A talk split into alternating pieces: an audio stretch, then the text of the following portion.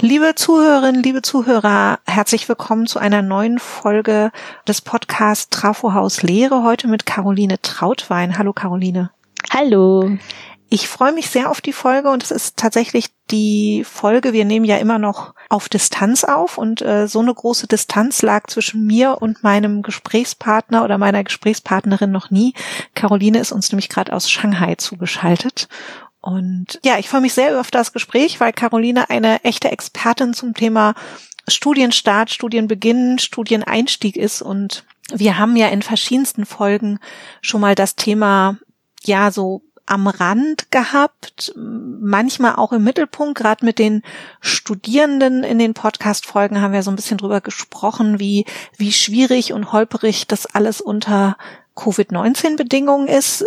Das wollen wir gerade tatsächlich am Anfang mal ein bisschen rauslassen und uns darauf konzentrieren, wieso äh, Studieneinstieg überhaupt eine wichtige Phase im Studium ist und warum diese Phase besondere Aufmerksamkeit verdient.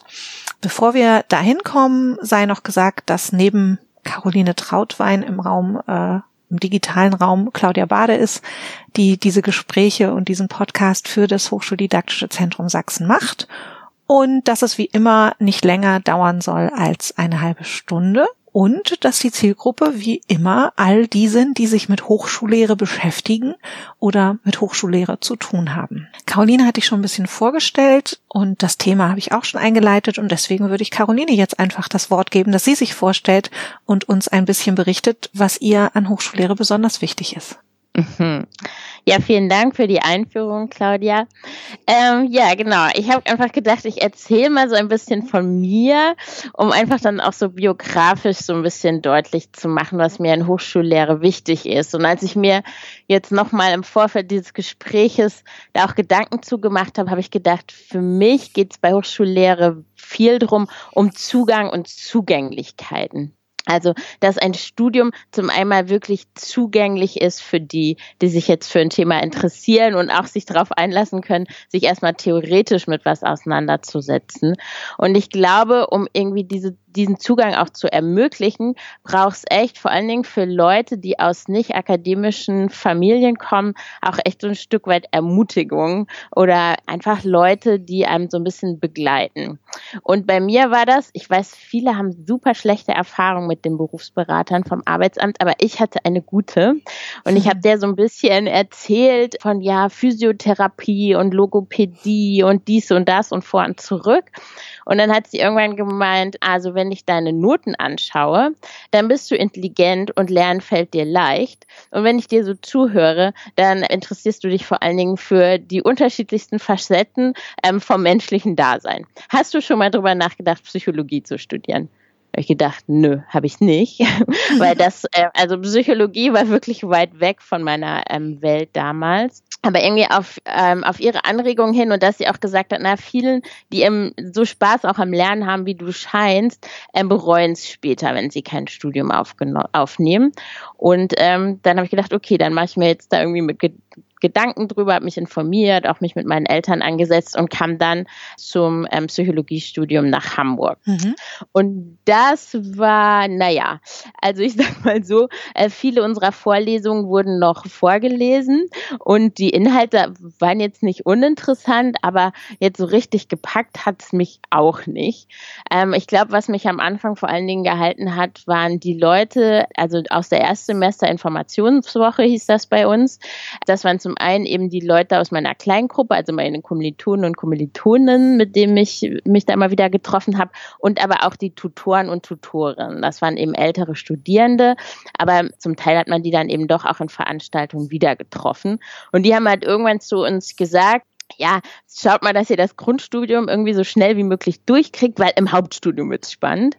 Und dann habe ich das tatsächlich ähm, auch das Grundstudium relativ schnell durchgezogen. Und am Ende vom Grundstudium gab es aber schon eine Vorlesung, die hieß Kommunikation, Persönlichkeit und Beruf. Und die wurde von Friedemann Schutz von Thun gehalten.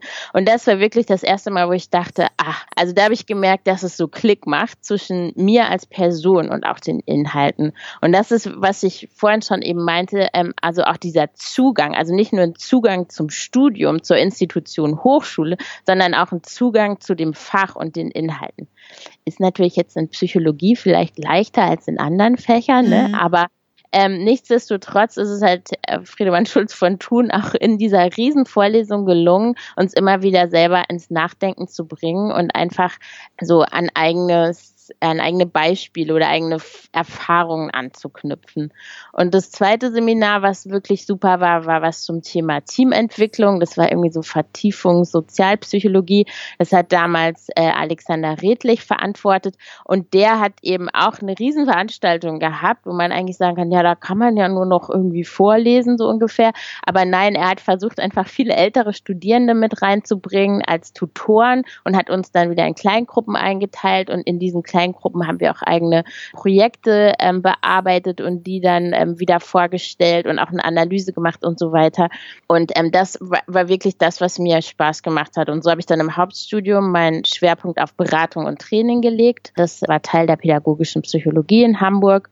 Genau. Und habe mich dann auch, also Friedemann Schulz von Thun hat auch zu seiner Vorlesung dann noch Tutorien angeboten und dann war ich erst eben Teilnehmerin in dem Tutorium, hat mich dann zu Tutorin ähm, aus bilden lassen. Und dann ein wenig später, als nämlich das nicht so richtig geklappt hat, was ich nach dem Studium eigentlich machen wollte, nämlich ähm, so in die Personalentwicklung zu gehen und wirklich Trainings auch durchzuführen oder so als freie Trainerin. Es hat sich alles ein bisschen schwieriger gestaltet. Und dann habe ich eine Stelle bei Friedemann Schulz von Thun angenommen als wissenschaftliche Mitarbeiterin. Und da war dann Teil meiner Aufgaben, diese Tutoren, also zu seiner Vorlesung auch wieder auszubilden. Und dann habe ich das ähm, eine ganze Reihe, also eine ganze Zeit Zeit lang gemacht, ähm, bis ich dann, also Friedemann Schutz von Thun hatte eine Kooperation auch mit dem ZHW in Hamburg, also dem Zentrum für Hochschul- und Weiterbildung. Und da fand damals der Master of Higher Education statt. Und es gab so eine Kooperation, wo er sozusagen auch in diesem Master gelehrt hat oder eben auch seine wissenschaftlichen Mitarbeiterinnen waren es vor allen Dingen. Genau. Und so habe ich eigentlich ähm, angefangen in der Hochschuldidaktik mit einem Seminar zur Leitungspersönlichkeit. Und als dann ähm, Friedemann Schulz von Thun von der Uni wegging, habe ich mich dann und ich in der Zwischenzeit auch gemerkt hatte, so ja, Praxis ist schön, aber ich finde es schon auch toll, mich in ein Thema wirklich zu vertiefen. Und ich hatte einfach den Wunsch zu promovieren und dann gab es ein, ein, Forschungsprojekt, ähm, Professionalisierung in der Lehre, Profile.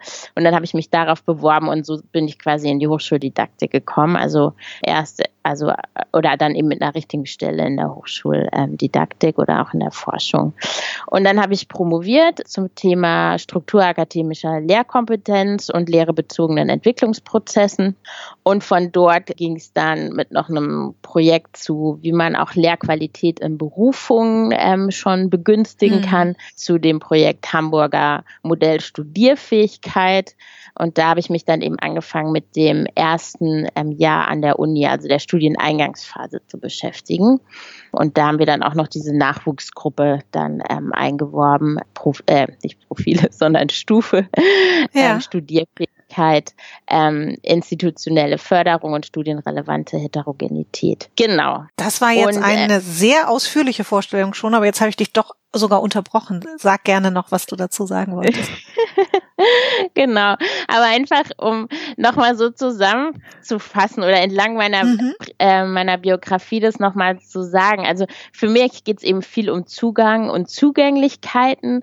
Und ich glaube, also es, ähm, ne, dass, dass so ein guter Lehrender oder vielleicht auch vor allen Dingen Lehrender am Anfang, ne, wenn man eben beginnt mit dem Studium, wie so ein guter Reiseführer ist, der einem erstmal so ein bisschen das Prinzip auch des Fachs und eben der Kultur und so weiter weiter erklärt und einem dann so im geschützten Rahmen eben auch schon Möglichkeiten gibt, selber Dinge zu entdecken, ne, wo man vielleicht mal einen kleinen Umweg macht, aber der einem auch davor schützt, sich irgendwie komplett zu verlaufen und äh, dass sich das dann im, Laufe des Studiums wirklich so weiterentwickelt, dass man eben wie so ein, ja, so ein selbstständiger Forscher wird, der dann auch wirklich komplett alleine losgeht und forscht.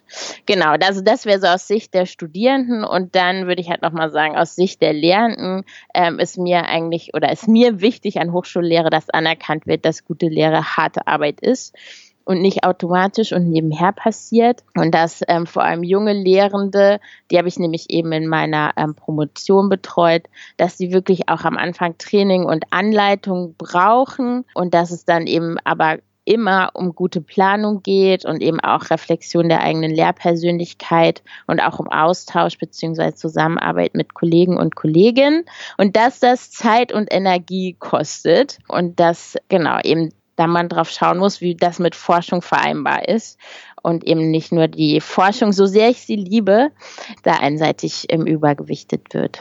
Hm. Ich glaube, das ist ein ganz wichtiger Punkt auch nochmal, aber ich fand es gerade total spannend und habe deswegen eigentlich auch versucht, gar nicht dazwischen zu funken, weil ich finde, diese biografische Herleitung ist so extrem wichtig und du hast das so schön und ausführlich gemacht. Und vielen, die sich mit Hochschuldidaktik beschäftigen, ist ja Friedemann Schulz von Thun auch ein Begriff. Äh, Alexander Redlich vielleicht weniger, aber sollte irgendjemand den Namen in diesem Podcast das erste Mal gehört haben, was mich fast wundern würde. Äh, wir werden da mit Sicherheit in den Show Notes auch einiges verlinken, so dass man da noch mal reinschauen kann. Aber gerade was so Kommunikationstheorien und Kommunikation in der Lehre angeht, wird ja viel auf das, was äh, Friedemann Schulz von Thun gemacht hat, auch in der Hochschuldidaktik zurückgegriffen. Ja. Ja, jetzt haben wir ja im Moment so eine Situation, wo das mit äh, Kommilitonen kennenlernen und äh, Tutorien und so alles irgendwie ein bisschen verrückter läuft wie gesagt, mhm. würde ich gerne erst in einem zweiten Schritt drauf kommen, sondern ja. ich würde dich eigentlich erstmal fragen, du hast das Forschungsprojekt Stufe gerade schon erlebt, was so ein Nachwuchsforscherinnen und Forscherprojekt war. Warum aus deiner Perspektive und der Forschungsarbeit, die du da geleistet hast, ist die Studieneingangsphase eine Phase des Studiums, die besondere Aufmerksamkeit braucht vielleicht auch? Also, dass sie sie verdient, ist, glaube ich, vielen klar, aber warum braucht mhm. die das? Mm.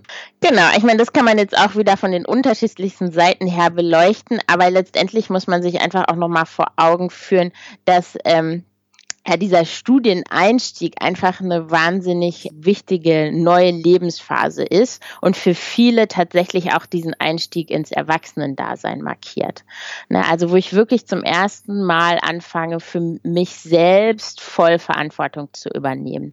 Sei es jetzt, weil ich irgendwie von zu Hause ausziehe und endlich selber entscheiden kann, ähm, was ich einkaufe, aber halt auch merke, dass sich der Kühlschrank nicht von selber füllt oder halt auch im Studium, ne, wo sich dieses Verhältnis ja komplett verändert. Also das Verhältnis zum Lehrenden ist ja ein ganz anderes als das zu einem Lehrer oder einer Lehrerin, ähm, die je nachdem ja echt noch super viel Verantwortung dafür übernehmen, dass die Schülerinnen sozusagen das Klassenziel erreichen. Und wo ich eben auch ein, ein Teil eines festen Klassenverbundes bin. Mhm. Ne? Und das ist ähm, ja an der Uni einfach was ganz anderes. Also ich bin eben viel mehr auf mich allein gestellt ähm, und bin selbst in der Verantwortung, wirklich Verbindung zu schaffen ähm, sei es jetzt irgendwie zu Kommilitonen und Kommilitoninnen, aber auch zu älteren Studierenden und Lehrenden und zum Fach auch in seiner Community. Und das ist halt eine Phase, die das Individuum vor viele kritische Anforderungen stellt. Ähm, und wo sich eben ganz früh entscheidet, ob es gelingt, studieren kann. Das heißt, ob es ihm halt gelingt, seine individuellen Studienziele zu realisieren, als auch eben diese institutionellen Studienanforderungen zu bewältigen. Und jetzt, wenn man eben von Seiten der Hochschule guckt, dann ist es eben auch die Phase, ähm, wo wirklich die Weichen gestellt werden für ein erfolgreiches Studium, also ein gelingendes Studium oder halt eben auch den Studienabbruch. Genau. Und wir haben uns halt in dem Forschungsprojekt vor allen Dingen diese kritischen Anforderungen angeschaut, weil klar, es wurde immer viel gesagt, ja, da entscheidet sich ne, Studienabbruch und oder eben gelingt es wirklich da gut ins Studium reinzukommen und sich dann eben halt auch Hürden zu überwinden und so weiter. Aber es war alles so ein bisschen nebulös, ne? auch diese Begriffe von Studierfähigkeit und dann ist es in Studiengänge auch studierbar. Das ist ja irgendwie ein großer Zwiespalt. Genau, und wir haben das einfach mal versucht, ähm, konkreter zu greifen und haben eben 50 Interviews durchgeführt, 25 mit Studierenden und die restlichen mit Lernenden und auch Leuten aus dem Third Space, um wirklich mal diesen diesen, was das, was diese erste Phase im Studium eben kritisch macht, auf die Spur zu kommen. Okay, äh, bevor wir da jetzt vielleicht mal auf so ein paar Ergebnisse kommen, fände ich spannend. Mhm. Erstmal musste ich gerade schmunzeln, weil ich habe ja an der äh, kleinen damals vor allem kleinen Universität Lüneburg studiert. Die hieß damals noch mhm. so, die hieß mhm. damals nicht Leuphana. Und mhm. wir hatten mhm. immer mehrere, die so zum Sommersemester zu uns wechselten aus Hamburg, weil Hamburg mhm. irgendwie doch zu groß, zu viel, zu chaotisch war. Und ähm, mhm. so ein gewisser Prozentsatz von denen, die gemerkt haben, ey, ich kann studieren, ich will das auch, aber irgendwie ist die Uni Hamburg zu groß, zu un persönlich, ich gehe mal an diese mhm. kleine Uni und ich habe in den 90ern studiert, da war die Uni Lüneburg tatsächlich noch eine ganz kleine Campus-Uni. Mhm. Das war immer sehr amüsant, ne, dass das eben dann auch so, so dieser Weg war, ich wechsle den Studienort. Äh, mhm. Du hast gerade gelingendes Studieren erwähnt äh, und gesagt, ja. es ist so diese individuelle und die institutionelle Ebene, wo man da drauf ja. schauen muss und hast ja dann auch ja. noch gesagt, was ist ein was ist Studierfähigkeit, was ist ein studierbarer Studiengang. Kannst du mhm. noch mal so ein paar konkretere Beispiele vielleicht nennen? Jetzt auch für, ich, ich stelle mir immer vor, diesen Podcast hört auch jemand, der als Dozent oder Dozentin neu in die Lehre kommt und für den das mhm. vielleicht erst noch mal recht abstrakt auch ist, äh, weil er erstmal mhm. davon ausgeht, ey, ich hatte, habe mich durch Elektrotechnik durchgekämpft. Jetzt habe ich da Studierende. Mhm. Ich gehe davon aus, die wissen auch, worauf sie sich eingelassen haben. Äh, mhm. Was meint das denn, gelingen, studieren zu können auf individueller und institutioneller Ebene? Was kann man individuell oder institutionell da beitragen, dass das gelingt? Mhm. Naja, also ich meine, zum einen ist es ja so, die Studierenden kommen ja mit gewissen Vorstellungen und auch gewissen Voraussetzungen an die Universität. Und die können ganz unterschiedlich aussehen. Ne? Also es kann eben zum Beispiel sein, dass ein Studierender mit völlig vor, falschen Vorstellungen dann eben auch doch von zu, also zu dem Fach, was er studieren möchte, ähm, kommt. Ähm, und da haben halt viele so ein Aha-Erlebnis, mhm. wenn sie dann an die Uni kommen und merken, oh, das ist, das ist ja doch irgendwie, also das ist ja doch ganz anders. Also ich sage jetzt mal zum Beispiel klassisch, wenn jetzt jemand sich entscheidet, ne, ich möchte halt ähm, Grundschullehrerin werden und ich möchte irgendwie Kindern Schreiben beibringen und Lesen beibringen. Ne, und dann studiert man Germanistik. So. Mhm. Und das ist natürlich jetzt schon, also sag ich mal, da muss man sich schon mit vielen theoretischen Konzepten und die einem vielleicht auch wirklich sehr abgehoben vorkommen, wenn man vor allen Dingen jetzt für die praktische Seite des Berufs des Lehrers oder der Lehrerin sich interessiert. Ne? Und mhm. dann geht es halt erstmal darum, da irgendwie auch diese Erwartungen anzupassen und ähm, gegebenenfalls halt auch im Gespräch mit Lernen oder älteren Studierenden irgendwie zu erfassen, ähm, wozu denn das oder was, be was bedeutet das eben auch, dass man eben jetzt an der Uni studiert und vielleicht nicht an einer pädagogischen Hochschule, ähm, wo es ja dann eben je nach Bundesland auch nochmal ähm, unterschiedliche Institutionen gibt, ähm, die zum Lehrerberuf ausbilden. Mhm. Genau, also das wäre das wäre so eine Sache. Ja, jetzt hast du halt gesagt, also ich meine am Anfang, als wir eben mit dem Forschungsprojekt angefangen haben, hieß es halt immer studierfähig. Also na ne, klar, da begegnen einem halt super viele Klagen, auch ich sag häufig auch von sehr etablierten Lehrenden und Professoren, die sagen, ja heutzutage die Studierenden, die sind halt einfach nicht mehr studierfähig. So mhm. die Bedeutung, die dahinter steht, halt, die sind nicht leistungsfähig. Also die fallen halt einfach durch die Prüfungen und ähm, können nicht folgen und so weiter. Und dann dann ist uns aber auch sehr schnell bewusst geworden, dass eben halt auf der anderen Seite ja auch die Studierenden stehen, die damals, also 2012 war das, da waren wir ja auch noch näher dran an dieser ganzen Umstrukturierung eben auf Bachelor und Master, die jetzt zum Teil ja auch mhm. schon wieder zurückgenommen wurde. Aber die Studierenden haben halt gesagt, es ist nicht studierbar. Mhm. Da waren halt am Anfang, also das haben wir dann auch in den Interviews einfach ähm, auch festgestellt, dass viele halt an zu rigorosen Regularien ähm, jetzt gescheitert sind. Also das wären so organisatorische ähm, Studien, ähm, also kritische Studienanforderungen. Da mhm. geht es gar nicht darum, dass ich, dass mir der Inhalt nicht liegt oder ich den Inhalt nicht verstehe, sondern ich äh, scheitere zum Beispiel einfach daran, dass ich ähm, die richtige Information bekommen habe, wann ich mich für welche Prüfung anmelden muss. Oder ich habe mich eben einfach in meinem Studienplan irgendwie vertan und das erste vor das zweite vor dem ersten gemacht. Und dann gibt es da irgendwie so eine, ähm, weil häufig war das ja dann auch oder ist das ja einfach dann auch in ähm,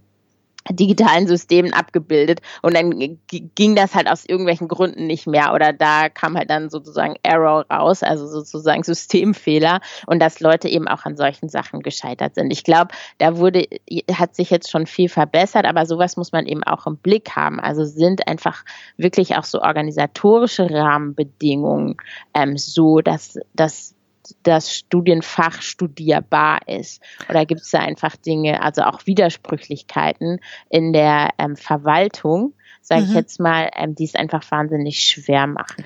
Und das bringt ja. uns ja aber zurück zu dem Punkt, den du zum Abschluss so deiner Vorstellung auch gesagt hast, dieses ähm, Studierende, eine neue Lebensphase, Einstieg ins Erwachsenendasein, volle Verantwortung, ja. nicht nur für den leeren oder vollen Kühlschrank und die Miete bezahlen, sondern eben auch für dieses Studium mit seiner ganzen Organisation, ja. was ja eben doch was ganz anderes ist als Schule.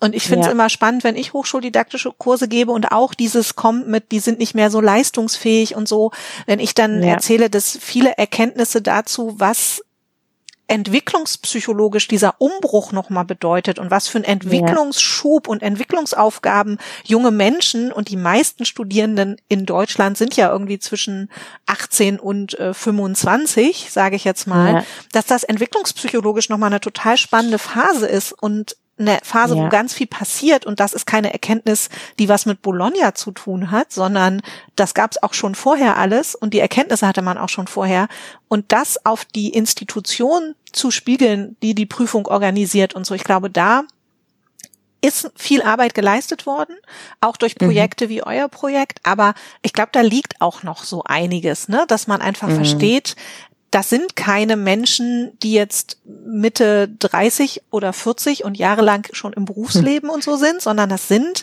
Menschen, die jung und frisch an die Uni kommen, die in einer speziellen Entwicklungsphase sind und ja. für die müsste das zugeschnitten sein, weil damit sie diese Leistungen auch erbringen können. Genau. Also deshalb war es uns im Projekt auch immer wichtig zu betonen, dass Studierfähigkeit also nicht was ist, was ich irgendwie am Ende der Schule habe, also wie eine Hochschulzugangsberechtigung, sondern dass ich das tatsächlich was auch ist, was sich entwickelt. Weil eben, ne, was du schon angesprochen hast, auch viel ja geht es ja auch um Selbstorganisation in Hinsicht von Lernen. Ne? Also mhm. in der Schule strukturiert das ja viel mehr noch der Lehrer oder die Lehrerin. Ne? Da gibt es ja auch jetzt nicht nur eine Abschlussklausur am Ende vom Schuljahr, sondern da gibt es ja immer wieder irgendwie Leistungskontrollen ähm, und somit eben wird das Lernen auch in kleinere Pakete eingeteilt. Und das muss ich ja im Studium einfach selber leisten. Hm. Und das erstmal ähm, also zu verstehen und mir halt da auch Techniken ähm, und, und äh, ja, Routinen irgendwie anzueignen, wie ich eben das auch hinbekomme, da, da brauchst du auf jeden Fall Unterstützung. Ich meine, da hat ja auch der Qualitätspakt wirklich ähm, viele tolle Projekte ja. ähm, zutage gebracht. Das stimmt absolut. Ja. Ich finde einen spannenden Punkt bei dem, was du gerade ansprichst, noch dass so aus meiner, ich habe ja auch jahrelang gelehrt an der äh, an Hochschulen, an verschiedenen ja. und jetzt bin erst seit einigen Jahren in der Hochschuldidaktik. Ich finde immer eine große Herausforderung ist auch die, dass ich ne, gehe jetzt mal zu deinem Studium zurück. Die Einführung in ja. die ich nehme jetzt mal Entwicklungspsychologie. Die macht der Dozent mhm. eventuell zum x-ten Mal. Ja. Die Studis sitzen da aber einmalig und zum ersten Mal. Und ich finde, ja. diese Spannung zu halten ist für Dozierende total schwierig, aber wichtig. Hey, ja. die sitzen hier ganz frisch in diesem Haus, in diesem, in dieser Videokonferenz jetzt in diesem Semester mhm. wahrscheinlich wieder. Ja. Ähm, und für die ist das hier alles Premiere, was für mich Routine ist. Und diesen, ja. diesen Konflikt zu überbrücken, finde ich das ist eine echte Herausforderung für die Lehrenden. Das ist auch das, was du ersten gesagt hast, was so irre viel Arbeit macht, unter anderem, finde ich. Ja, absolut. Und halt auch immer wieder diese Reflexion ähm, der eigenen Person. Ne? Mhm. Und deshalb gefällt mir halt dieses Bild so ne von von diesem Reiseführer, weil wir ja also zumindest vor Covid ja viele den Luxus hatten, ähm, fremde Länder kennenzulernen. Ne? Und je nachdem hat man dann eben einen Reiseführer, der einem wirklich so die Augen öffnen kann und einem auch wirklich dazu anregt, sich dann eben selbst selbstständig noch mehr mit dem ähm, Land zu beschäftigen und einfach halt so dieses wirklich so wieder in den Schuhen der Erstsemester, ne, also jemand, der eben von der Kultur und dem Fach und der Community einfach überhaupt noch nichts versteht und dem das ähm, so neu zu eröffnen und wirklich ihm ja wirklich äh, einfach das Interesse zu wecken, weißt du, so dass mhm. es, dass ihn so richtig kribbelt und er da wirklich das einfach ähm, kennenlernen und entdecken möchte.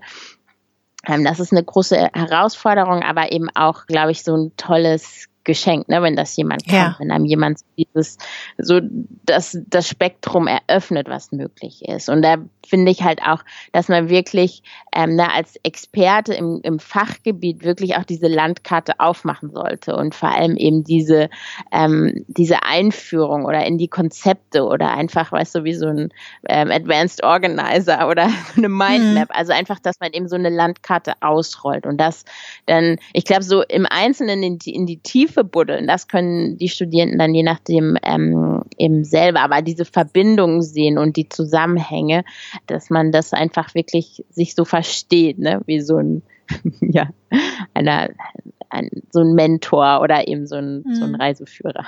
Naja, und dann hm. sind die Hochschuldidaktikerinnen und Hochschuldidaktiker dann irgendwie die Lektorinnen und Lektoren derjenigen, die da Reiseführer schreiben oder ausrollen oder entwickeln oder kartografieren. Ja, ja. Ne? Also ähm, ja. das ist ja, glaube ich, auch so diese, diese Sparringspartner-Funktion, die da ganz entscheidend ist mit dem ganzen wissenschaftlichen Know-how, was man auch aus Studien wie der euren zum Beispiel hat. Mhm. Mhm. Das ist, finde genau. ich, auch ein wunderschönes Bild wie man sich das vorstellen kann. Ich werde es versuchen in meine hochschuldidaktischen Kurse.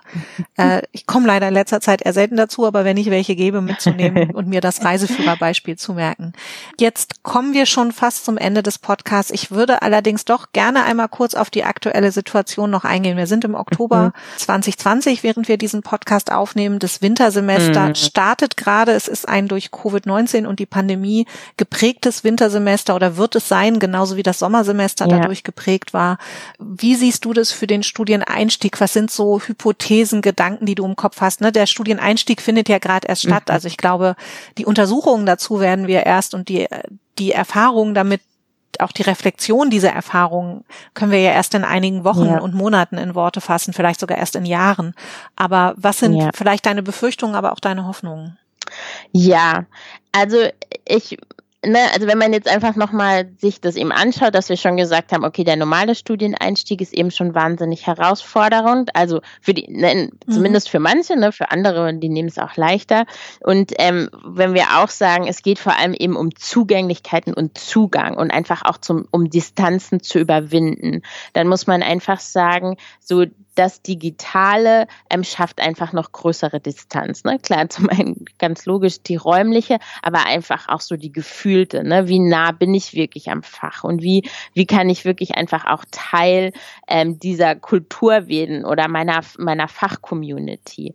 Ähm, und von daher ist eben schon meine Befürchtung, ne, da wo eben sowieso Distanz ist, dass die durch das Digitale noch größer wird. Und deshalb bin ich zum Beispiel sehr froh, als ich eben jetzt auch diese Workshops gegeben habe und von vielen Lernenden gehört habe, dass zumindest doch versucht wird, ähm, Erstsemesterveranstaltungen zumindest zum Teil eben in Präsenz stattfinden zu lassen. Und ich glaube, das ist ganz wichtig, weil natürlich ist vieles möglich. Und ich kann wirklich auch intensive Lerngruppen mit Leuten haben, die, denen ich noch nie persönlich begegnet, sondern es, es entstehen ja so Communities, auch über WhatsApp oder hier in China über WeChat-Gruppen, also ne, wo man sich dann, wo irgendwie auch Vertrauen in einer Gruppe entsteht mit Menschen, die man noch nie gesehen hat. Aber ich würde eben schon sagen, dass es deutlich leichter und schneller geht, wenn man die Person wirklich sieht und wenn man auch die Lernenden zumindest einmal gesehen hat, um einfach diese, auch diese ganzen nonverbalen Signale, die ja mhm. durch das ähm, Digitale stark beschränkt werden, um das besser lesen zu können oder zu sagen so, öh, der klingt zwar jetzt hier ein bisschen streng, aber ich weiß ja, eigentlich ist er ein ganz netter, ne? Also solche mhm. Korrekturen die ich eben sonst im, im direkten Kontakt habe, die sind eben im digitalen schwieriger. Und von daher finde ich das sehr gut und würde eben alle, ähm, also und würde eben sagen, okay, viel von den Herausforderungen, wie sich selber strukturieren, die werden eben durch Covid und durch das Digitale noch verstärkt, ne, dass ich eben nicht mit meinen Kommilitonen durch meinen Uni-Alltag laufen kann, sondern wirklich alles ganz alleine, je nachdem, vor dem Rechner machen muss.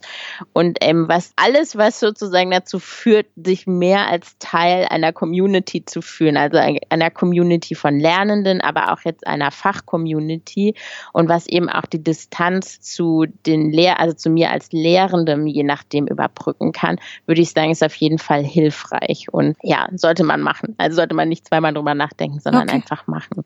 Genau, und ja. da sprichst du ja auch den Punkt an, den wir auch schon hatten, gerade in den letzten Minuten, dass äh, diejenigen, die jetzt nicht aus einem Akademikerinnen, also aus einem Akademikerinnen, Akademikerhaushalt kommen, äh, dass die ja. natürlich dann so eine Fachcommunity, die Sprache, die an der Universität gesprochen wird, ne, das sind so Sachen, die, glaube ich, in der Digitalität noch viel schwieriger zu vermitteln sind.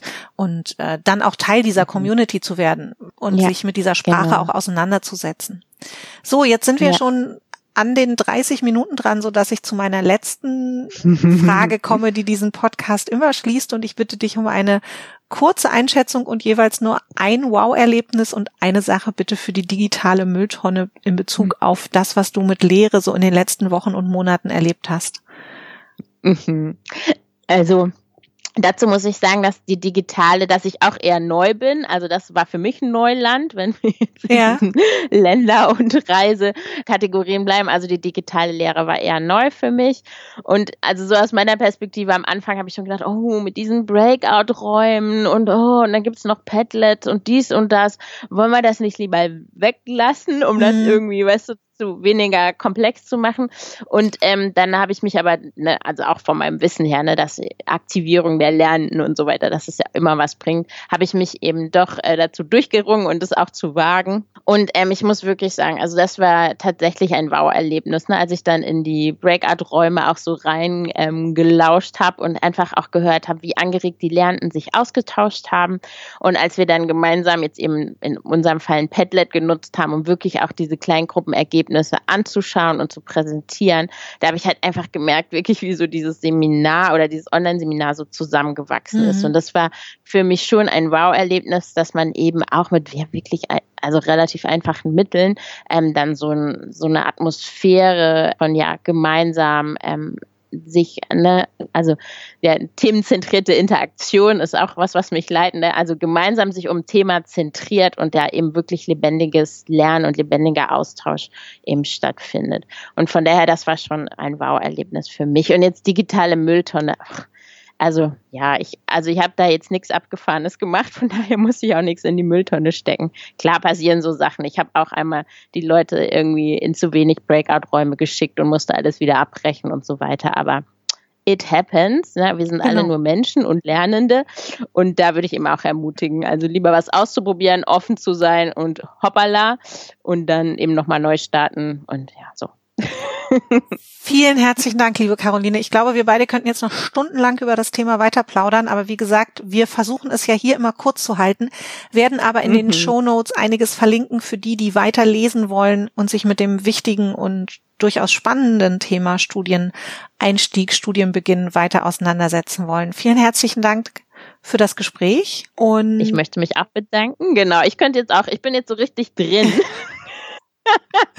Obwohl und, es hier schon relativ spät ist in Shanghai. ja, und ich danke dir, dass du dir am späten, es ist heute ein Freitag, späten Freitagabend noch Zeit genommen hast für uns.